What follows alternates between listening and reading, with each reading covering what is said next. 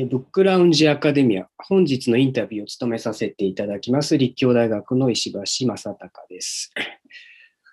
今回は2018年2月に新華社より動く墓、沖縄の都市移住者と祖先祭祀を出版されました文化人類学者の越智育野さんにお越しいただいております。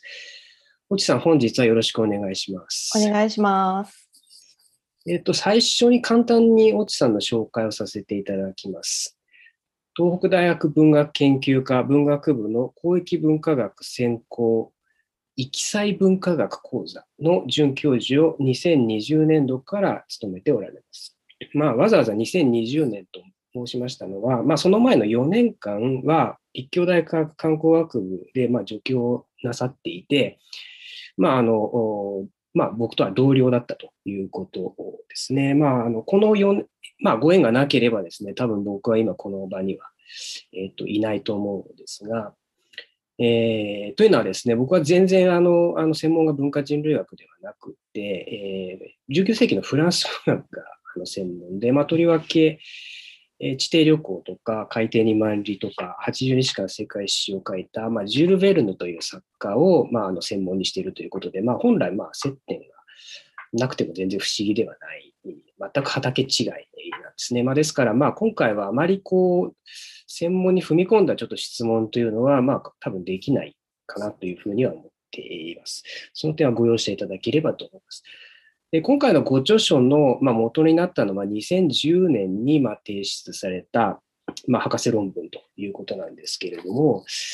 まあ、ちょっと越智さんとですね、僕のあの共通点っていうのをちょっと探してみたところですね、まあ、おそらくその博士論文を提出された時の年齢が、まあ、あまり変わらないですね。僕は多分1歳ぐらい上になるのかなと思うんですが、まあ、要するに、あの博士論文を出すまでに、まあ、結構時間がかかっているというのは、まあ、一つ共通点としてあるかなというふうに思います。まあ、僕の方が1年長いのは、まあ、僕はフランスであの博士論文出しましたので、まあ、フランス語で書いていたというハンディキャップの分かなと思います。でそれから提出後、まあ、書籍化されるまでの年月ですね。こちらは、あの、内さんのは2年長いんですが、まあ、ただこれかなり条件に違いがあってですね、まあ、内さんの場合は6年間に5つの大学に勤められたと、まあ、いうふうに今回のご著書でも後書きで書いておられますけれども、まあ、やはりかなり厳しいあのこう条件にこうおられたかなというふうに思うんですね。で、僕の場合は、えっと、まあ、学進ですね、まあ、いわゆる学術振興会の特別研究会あと研究員というのを、まあ、やって、で、まあ、実家に結局の帰省しながらですね、まあ、非常勤をやっていた、えー、時期にあたりますので、まあ、フランス語で書いたものをですね、日本語に翻訳しなきゃいけないっていう、まあ、ハンディは差し引いてもですね、まあ、僕の場合は、あの、時間がかかりすぎたのは単に、こう、怠惰っていうような、まあ、ことがあるのかなというふうに思いますね。まあ、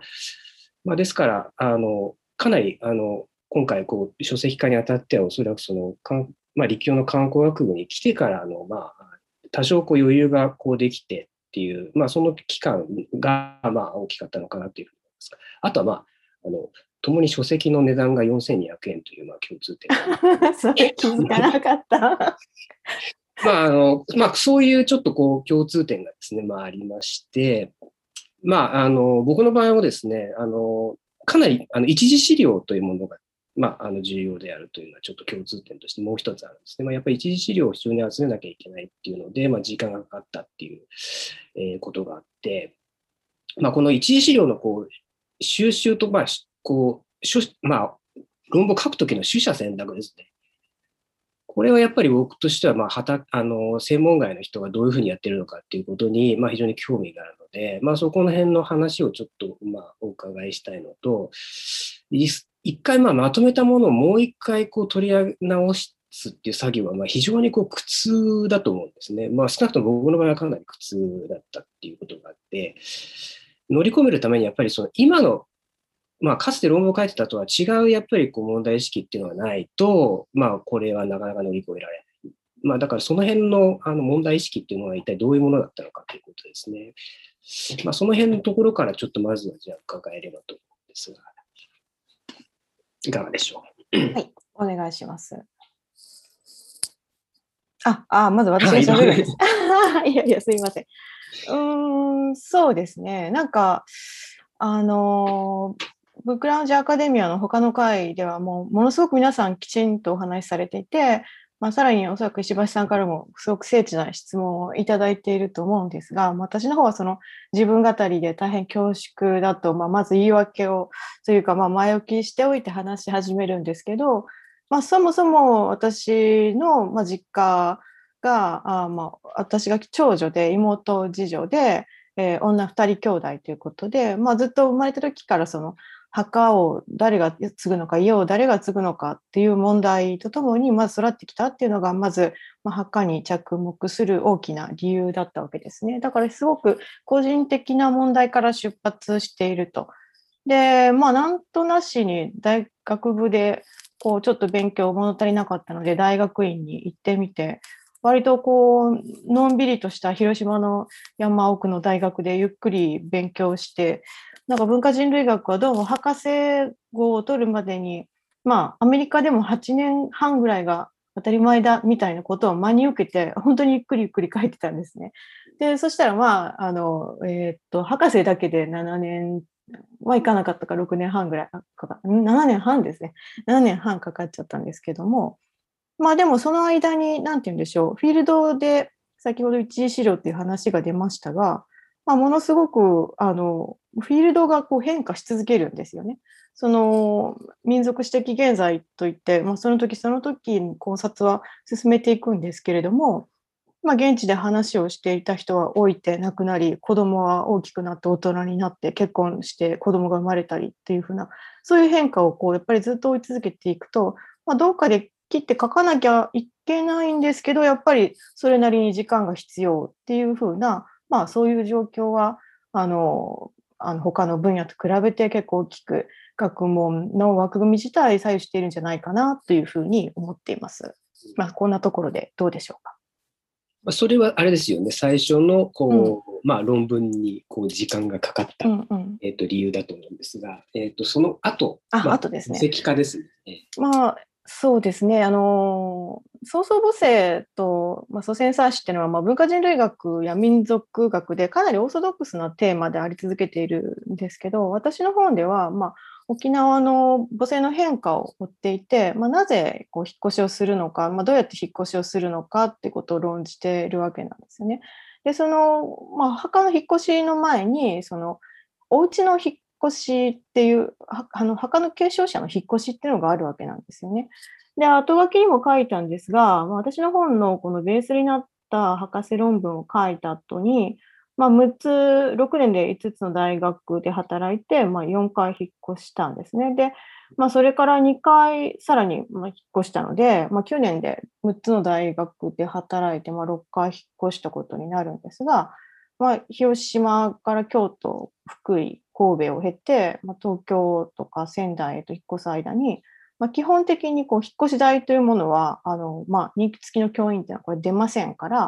まあ、引っ越し代を抑える必要があると。で私の場合はこう増え続ける本と反比例してこうどんどん家具を減らしていかなきゃいけなくなってい、まあ、未だにこうタンスとベッドがない暮らしをしているんですけど、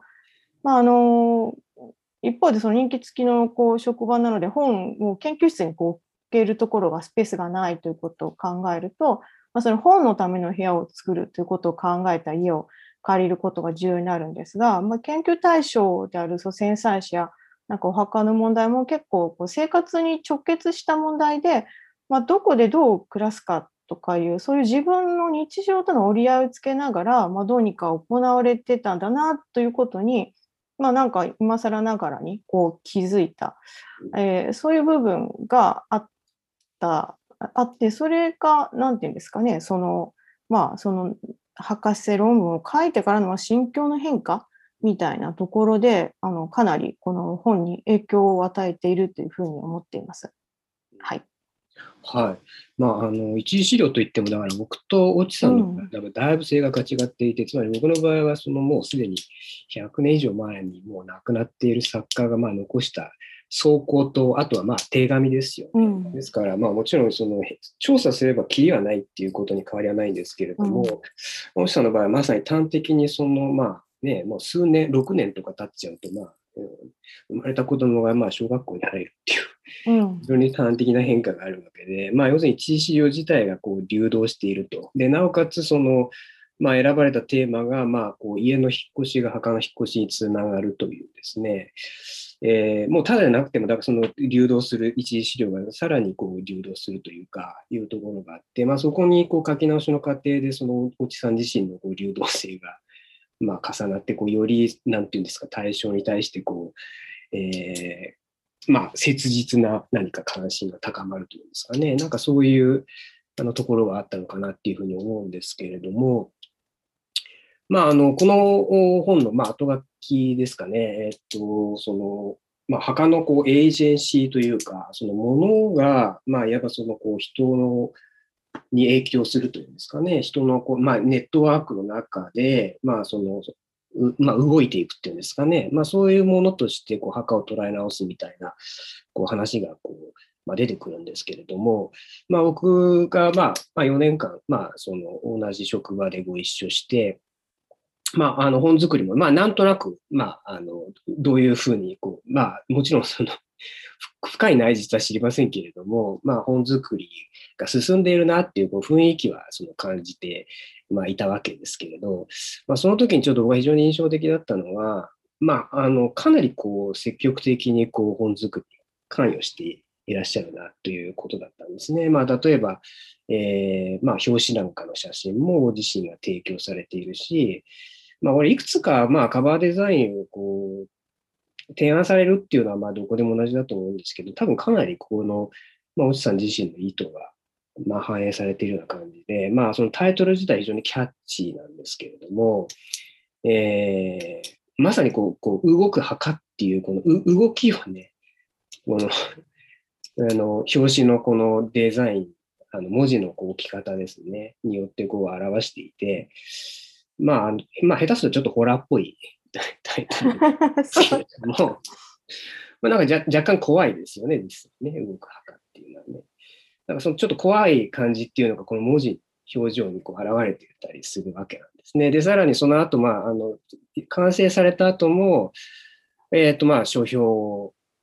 なんとかこう積極的にこう乗るように働きかけていたり、まあ僕なんかちょっと本になっちゃったらもうあと売るのはもう全部出版社のこう仕事だからっていう感じになっちゃってるところがあるんですけども、まあそこがだいぶ違うなっていうのが感じられて、まあ言ってみればこう本自体のこうエージェンシーをね、あのこう積極的にこう助けてるというんですかね、あの促進しているというか、まあそういうこう印象をこう受けたんですけれども、果たしてこれは、内さんどの程度までこう意識されてるのかっていうことですね。つまり、まあ、あたかもそのこう本自体が、まあ、そのこう墓のこうエージェンシーっていうんですか、それをこうなぞっているような感じがあって、まあ、あの、果たしてその本とその内容というか対象は、まあ、似ているべきなのか、まあ、あるいはもう、これは内さんにとってはむしろ別のものという感じなのか、まあ、その辺をちょっと伺いたいんですね。つまり、まあ、ある意味本っていうのは確かに墓として捉えることっていうのは多分できるわけです。まあ、要するに、まあ、まあ、縁起、あんまり縁起のいい話ではないですけれども、まあ、いずれは著者はいなくなるわけであって、まあ、著者はこのはあの本を通してしか、まあ、言ってみればこう聖者には語りかけなくなるわけですよね。まあ、ですから、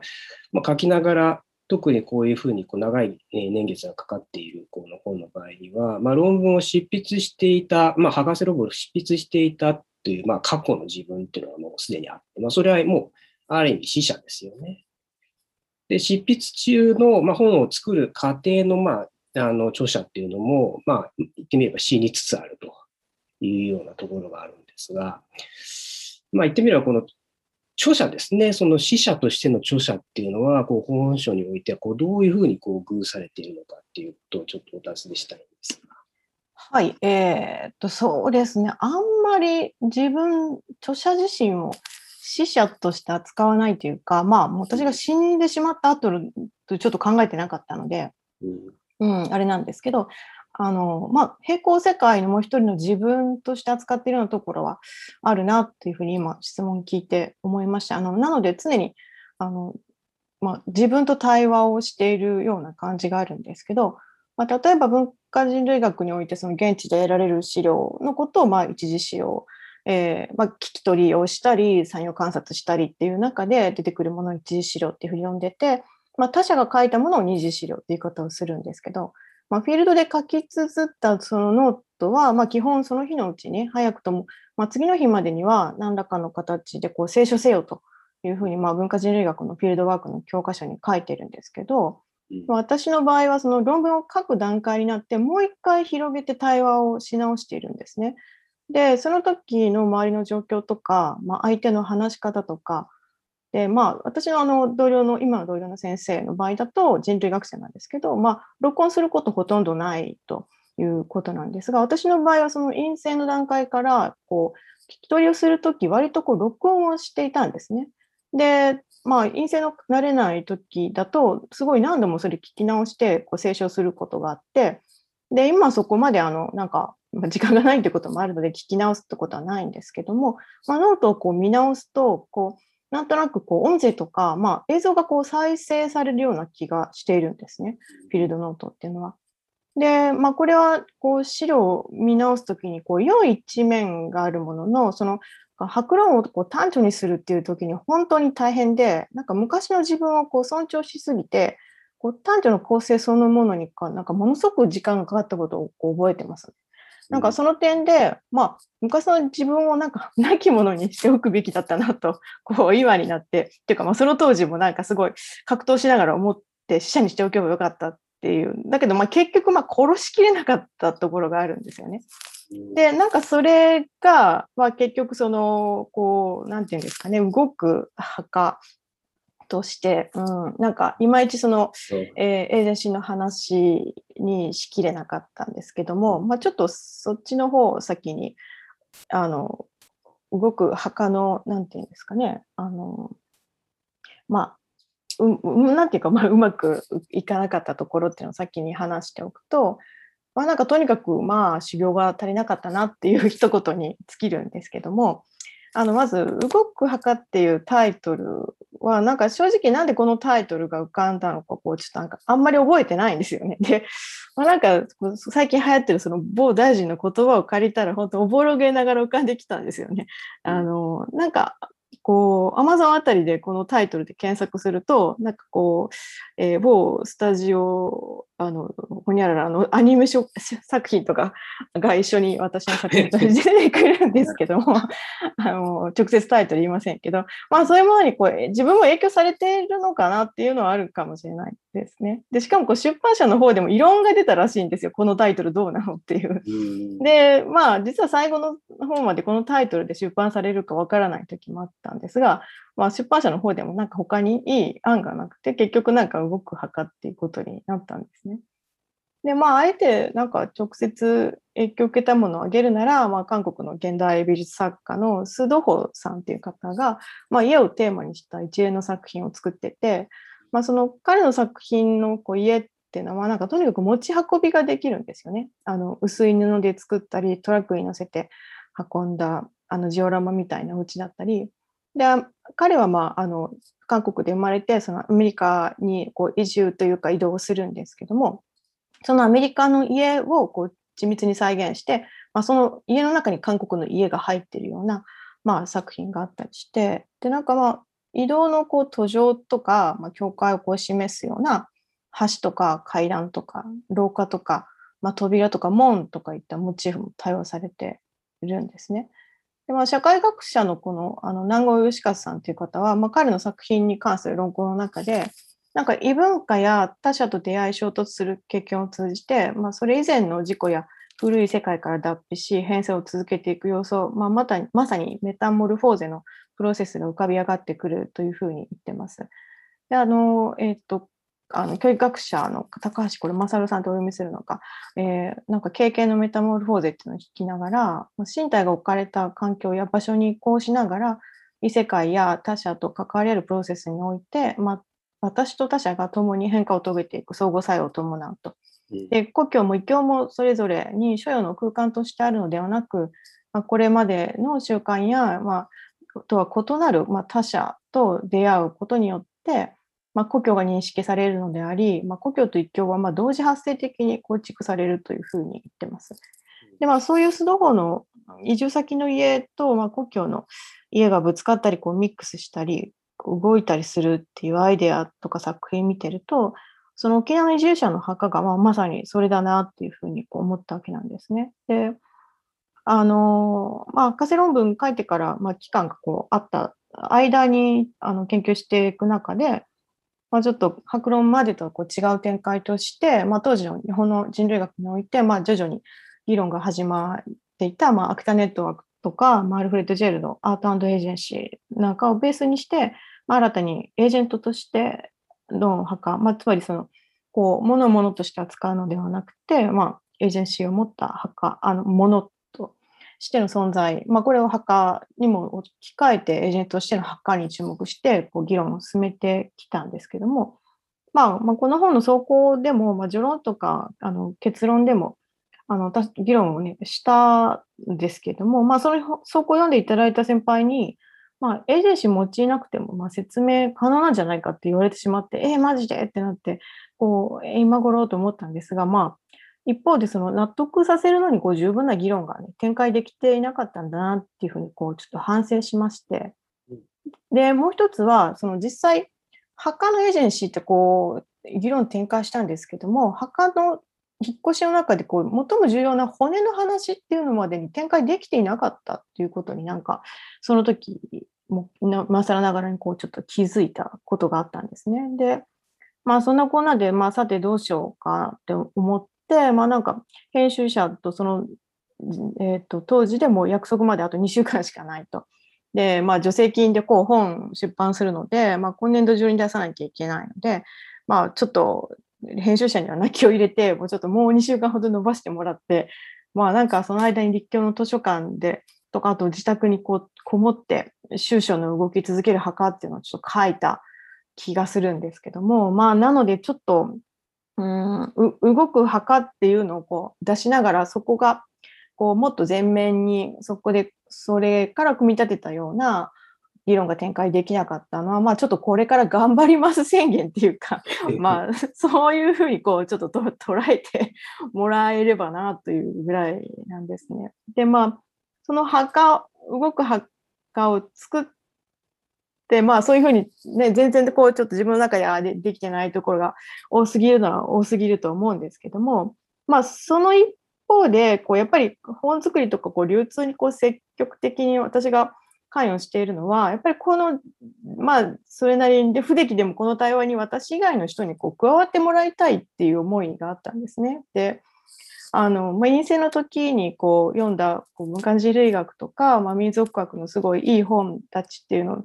は、その、まあ、自分とその本とのやっぱり対話っていうのがすごくあって、まあ、一つ読むごとにこう血肉になった感じがあったので、今自分が教えている陰性に対しても、まあ、良い先行研究とは、まあ、自分の本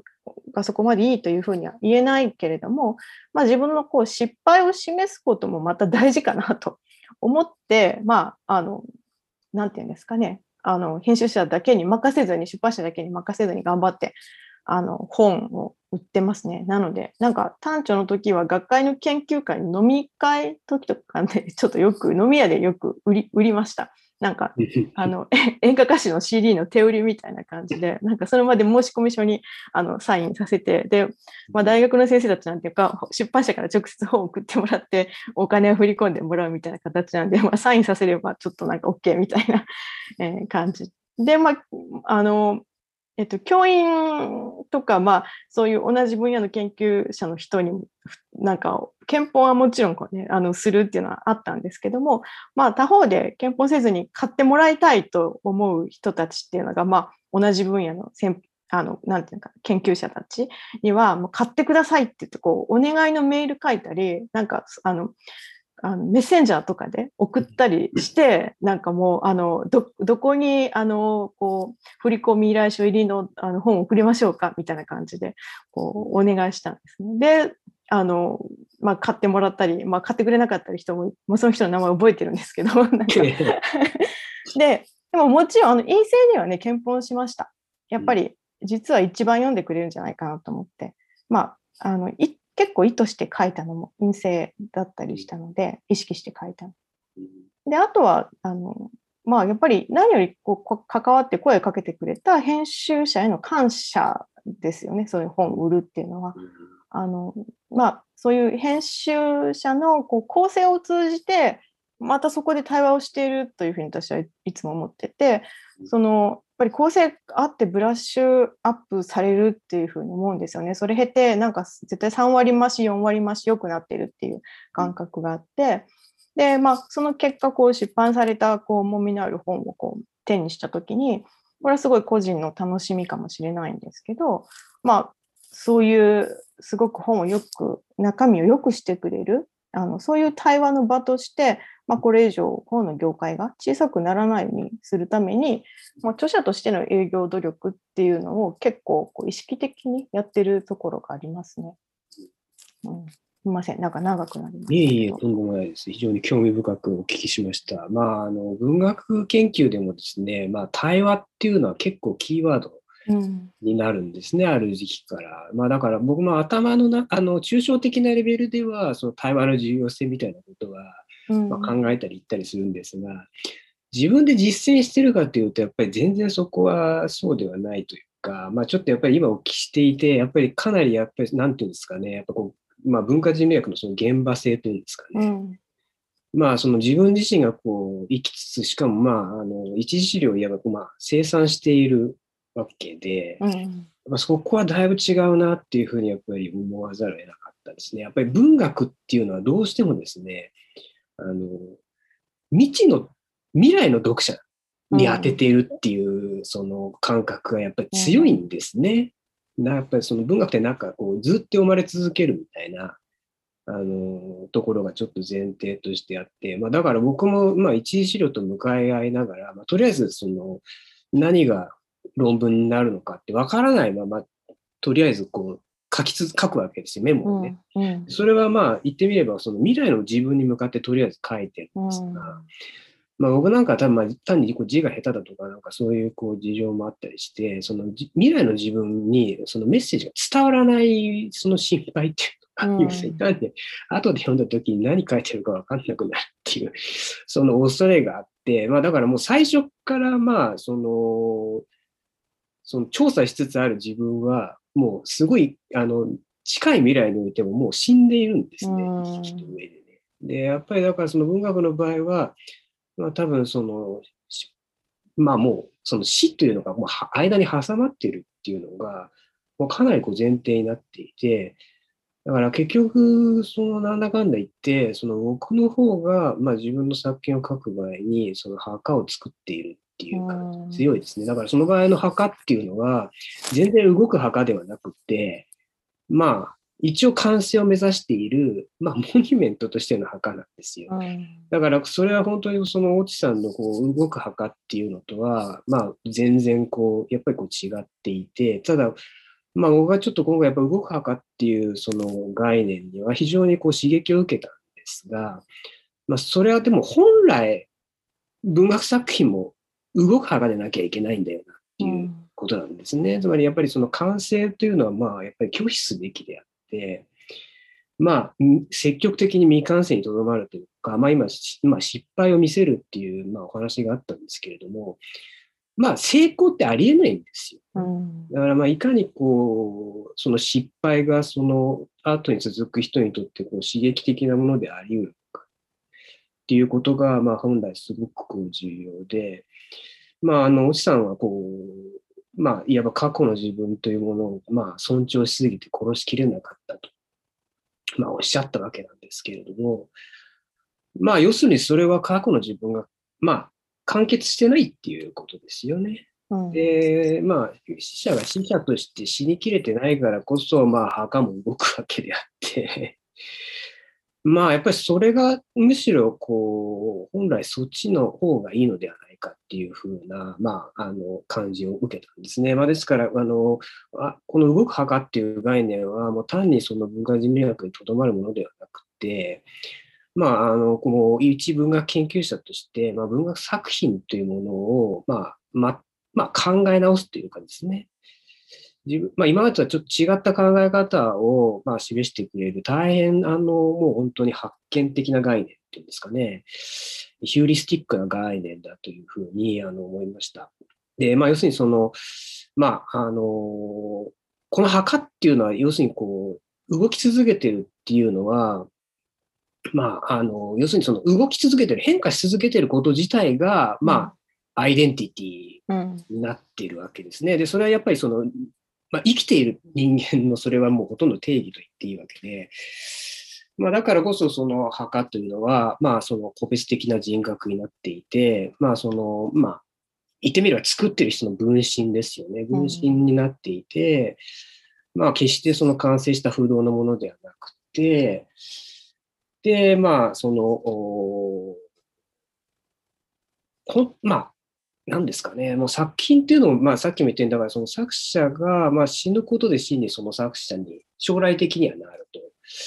いう意味では、まあ、生前の墓なんですけれども、まあ、でも、実は絶えずやっぱり本当は動き続けてるはずだっていうことを、うん、まあ、あの意識させてくれる概念だったと思う。で、同時に、なんていうんですかね、やっぱりさっきも言ったように、その文学作家はどうしても 遠い未来のことを考えがちなんですね。うんだけど、まあ当たり前なんですけれども、墓の場合は、本来は死者に向けられているっていう性格がありますよね。で、要するにその方向性が、まあちょっと逆なところがあって、でも作品も実は死者にも向けられているのかもしれない。それってどういう事態なんだろうかっていうことも、まあちょっと考えさせてくれるっていう、まあそういうあの概念かなっていうふうに思ったんですね。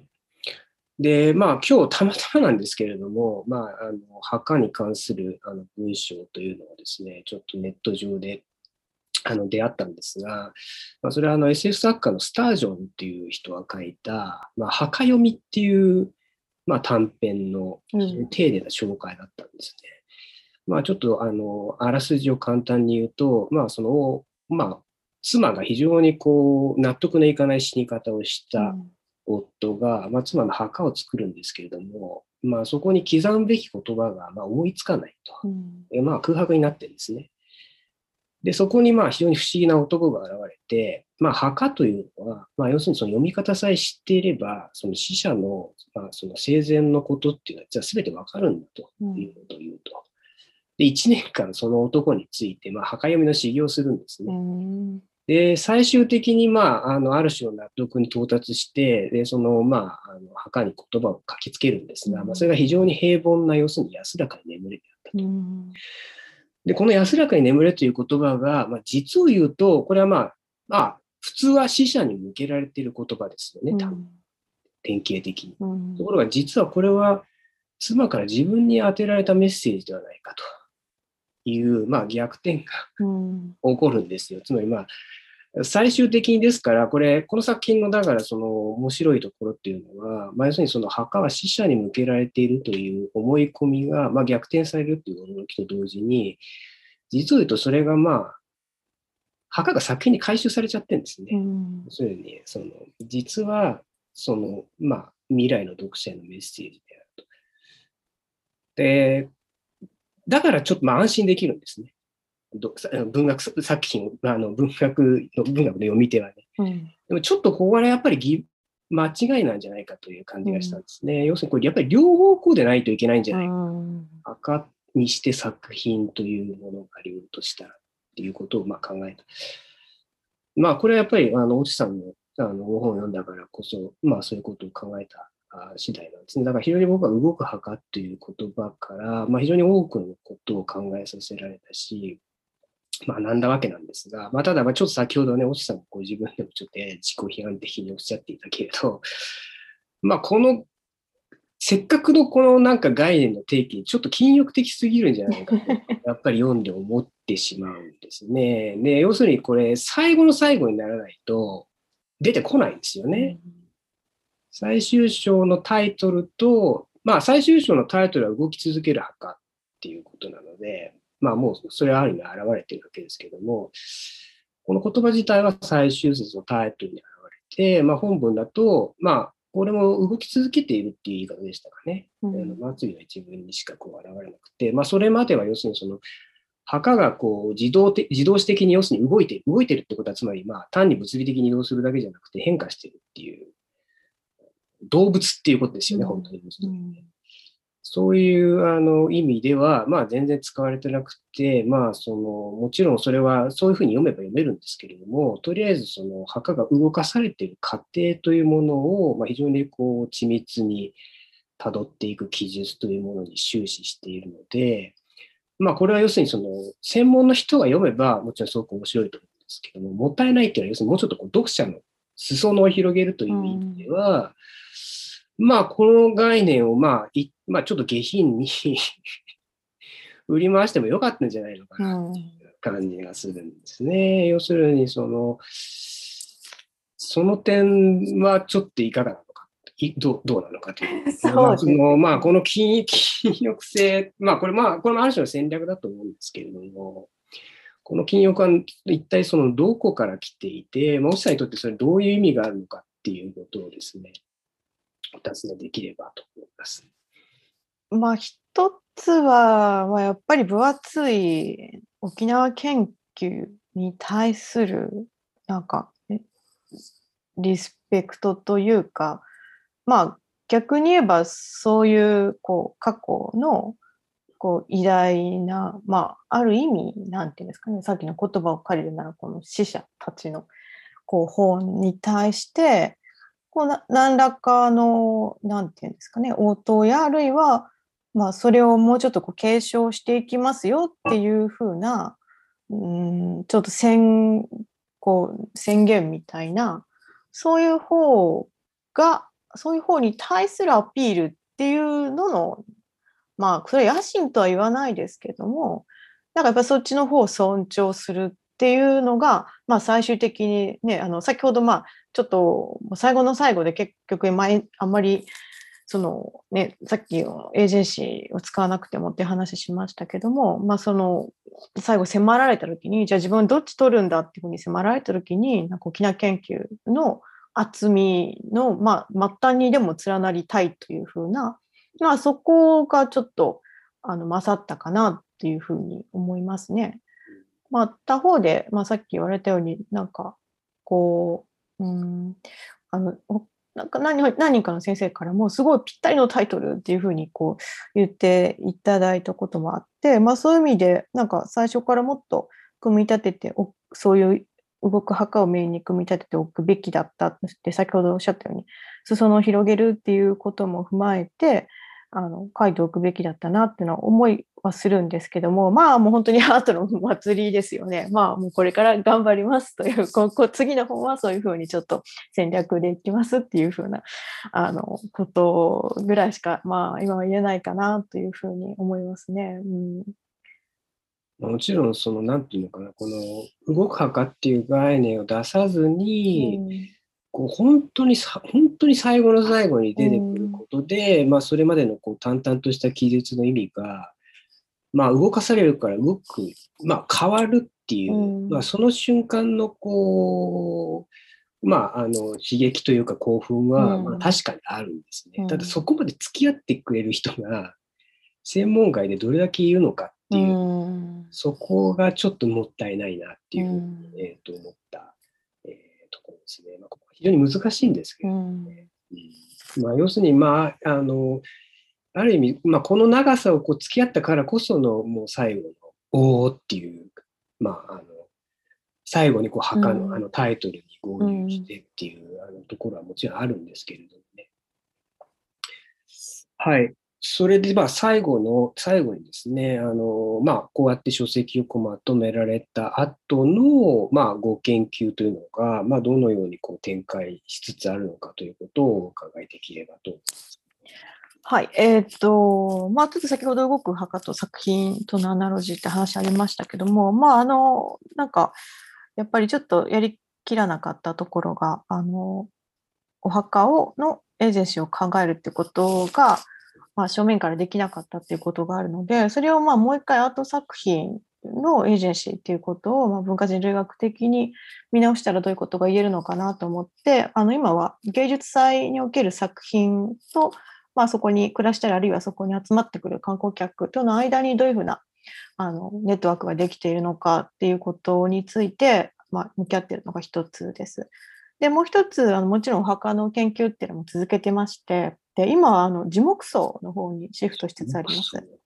あのえっと、樹木葬ってあの要は自然葬のように思われがちなんですけど、まあ、今の日本でこう広く行われている樹木葬っていうのはあのなんか庭園葬みたいな感じなんですね。でちっちゃくてもとにかくなんかこう墓石というかその亡くなった人の名を示すようなプレートみたいなのが置かれることが多くてで今実はお墓をこう新しく作る新規のお墓のもうあの3、4割ぐらいを占めているんですね。